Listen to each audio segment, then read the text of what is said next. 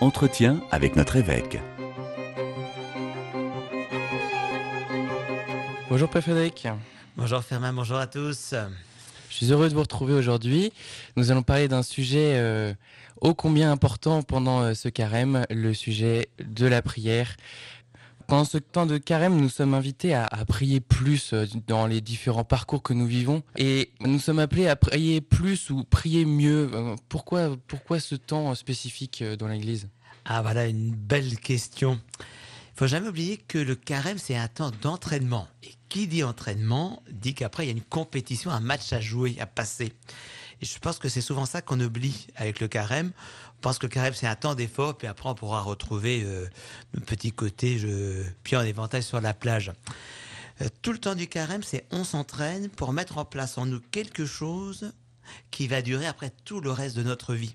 Il faudrait imaginer euh, chaque carême comme finalement euh, une série de compétitions où la première année on gagne la coupe communale, la deuxième l'année suivante la coupe cantonale, puis après la coupe départementale, etc. Le plus du carême, c'est de se dire j'ai besoin de m'entraîner chaque année pour faire un pas de plus dans la vie nouvelle avec le Seigneur. C'est ça profondément. D'ailleurs, c'est amusant, quand on lit le- les évangiles, on voit que Jésus est tenté au tout début de son ministère public, on connaît bien ce texte, mais on oublie qu'il va à nouveau retenté sur la croix. Hein, Quand Jésus est au désert, par trois fois, le malin lui dit Si tu es le Fils de Dieu. Et puis quand Jésus sera au pied de la croix, il entendra par trois fois Si tu es le Messie, descends. Autrement dit, ce que Jésus a vécu dans le désert, c'était un entraînement pour mener le bon combat ensuite à la croix. Eh ben nous, il y a quelque chose de pareil. Le carême, c'est 40 jours pour mener un bon combat. Combat qu'on va sceller dans la nuit de Pâques, où on va nous dire, bon, est-ce que tu rejettes ce qui t'éloigne de Dieu? Oui. Est-ce que tu veux te rapprocher de Dieu? Oui. Et ce que je vais professer la nuit de Pâques, c'est le carême qui m'en aura rendu capable, mais pour que je continue à le vivre après et que l'année suivante, je fasse un peu de plus. Ah, Et à propos de tentation, euh, je ne sais pas si c'est le cas de nos auditeurs, mais moi personnellement, je me sens bien plus tenté euh, pendant le carême. Mais pourquoi ça? Ah, effectivement, le temps du carême est un temps où on est plus tenté. Et alors, c'est particulièrement vrai pour les catéchumènes, ceux qui vont être baptisés dans la nuit de Pâques. Bah, c'est assez simple parce que qu'est-ce qu'on va vous demander dans la nuit de Pâques? Renoncez-vous au péché. Renoncez-vous à tout ce qui conduit au péché. Renoncez-vous à Satan, auteur et instigateur du péché. Autant vous dire que c'est pas les questions qu'il a envie d'entendre. Il n'a pas envie que votre oui soit vrai. Donc en fait, il y a une sorte de stratégie de démobilisation des troupes pendant tout le carême pour que notre oui dans la veillée pascale soit timide, euh, en tout cas inexact, et que le, ce que vous aurez mis en place de nouveau pendant votre carême, eh bien, reste définitif après. Donc oui, ça, il s'acharne. C'est un peu le combat spirituel. Est-ce que euh, vous pourriez nous rappeler, euh, en tout cas euh, aux auditeurs, qu'est-ce que c'est que ce, combat spirituel dont on parle? Ah, tout à fait. Donc spirituel, c'est donc on retrouve le mot esprit.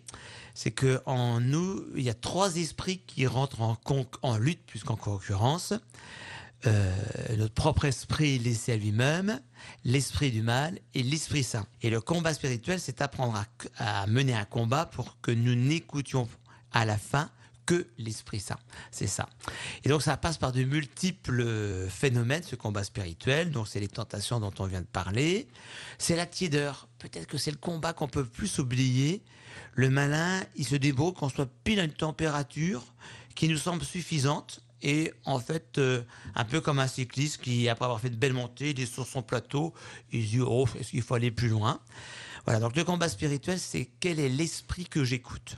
Mon propre esprit, mais s'il est laissé à lui-même, il peut déraper. L'esprit du mal, là, je suis sûr de, de tomber euh, du mauvais côté, ou l'esprit saint.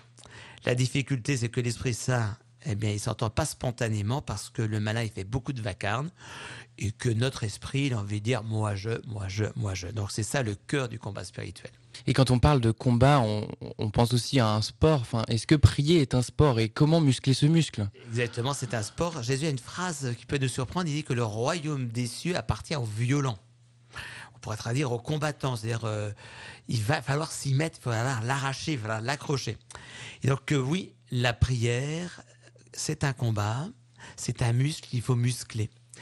Euh, le, on appelle ça, euh, c'est ce qu'on appelle une vertu. Une vertu, c'est quelque chose qui n'est pas spontané en moi, que je vais installer en moi, il faut que je fasse, que je pose plein d'actes pour que ce qui n'était pas spontané devienne comme un habitus, une habitude, quelque chose de facile.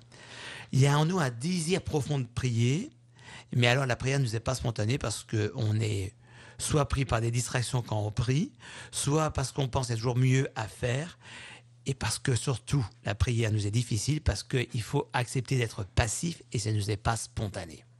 Et est-ce qu'il y a des méthodes miracles pour bien prier Est-ce qu'il y a des choses dont vous pourriez nous conseiller euh, à faire? Alors, deux méthodes de miracle, non. J'aime beaucoup ce que disait Sainte Thérèse de Lisieux.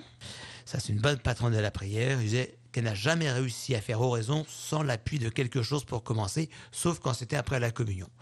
Donc il y a peu de chances que nous fassions mieux que Sainte Thérèse de Lisieux. Donc soyons modestes.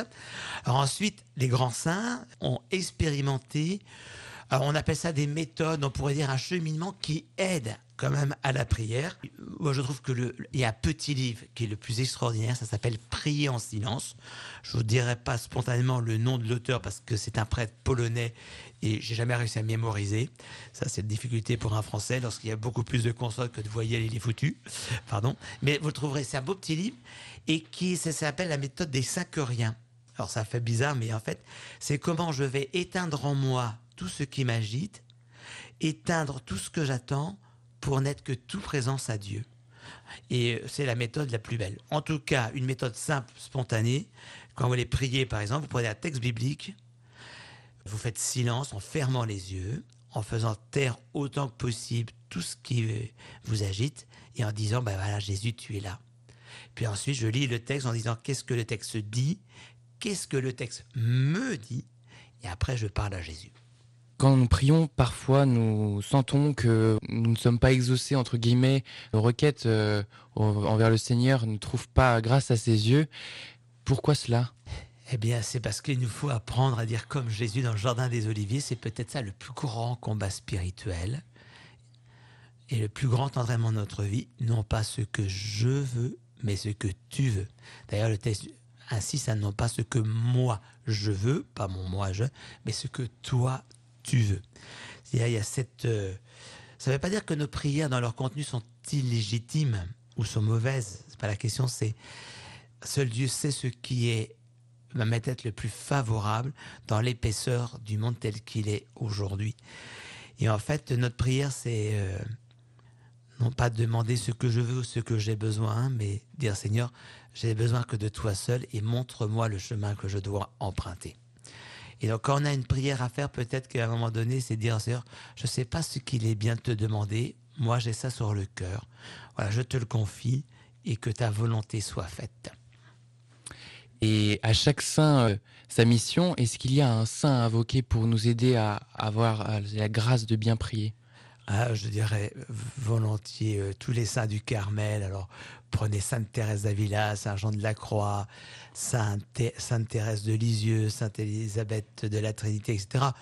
tous les saints, mais ceux-là ont, été particulièrement des maîtres de, la prière personnelle, de l'oraison. Oui, tout à fait.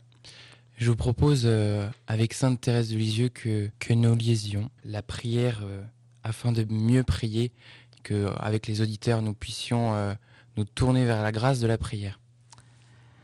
Seigneur, je ne sais pas et je, ne sais que, réclamer, impatient de voir mes souhaits se réaliser. Apprends-moi à devenir un de ces tout petits, admiratifs et reconnaissants. Donne-moi de t'approcher sans peur, par une disposition du cœur. Emporte-moi, Seigneur, dans ta prière. Avec toi, je serai sûr de ne pas m'émaigrer en vaines paroles. Alors, j'avancerai plus léger sur cette route joyeuse de chanter la gloire du Père qui est dans les cieux. Amen. Merci beaucoup, Père Frédéric. Au revoir.